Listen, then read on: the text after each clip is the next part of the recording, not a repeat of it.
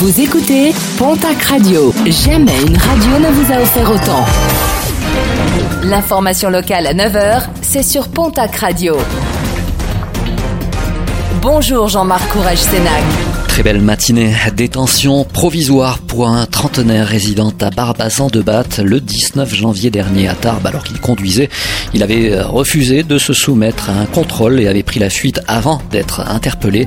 Et pour cause, il roulait sans permis, sans assurance et après avoir consommé du cannabis. Un homme déjà connu de la justice avec pas moins de 10 condamnations. Jugé hier en comparution immédiate, son procès a finalement été reporté au 4 avril prochain. Le temps de préparer la défense. Dans l'attente, il a été placé en détention.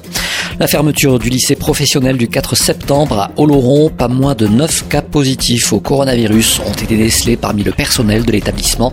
La moitié du corps enseignant est désormais considéré comme cas contact. Les lycéens vont donc devoir rester chez eux une dizaine de jours avec des cours à distance jusqu'au 1er février prochain. Selon l'inspection académique, les 187 lycéens ont été préservés par le strict respect des gestes barrières. Les élus de montagne réagissent après l'annonce du secrétaire d'État chargé du tourisme du maintien de la fermeture des remontées mécaniques.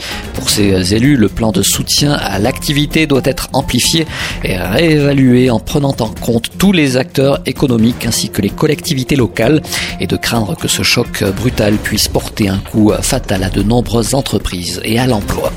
Le programme sportif de ce week-end, rugby top 14, Bayonne se déplace ce soir à La Rochelle.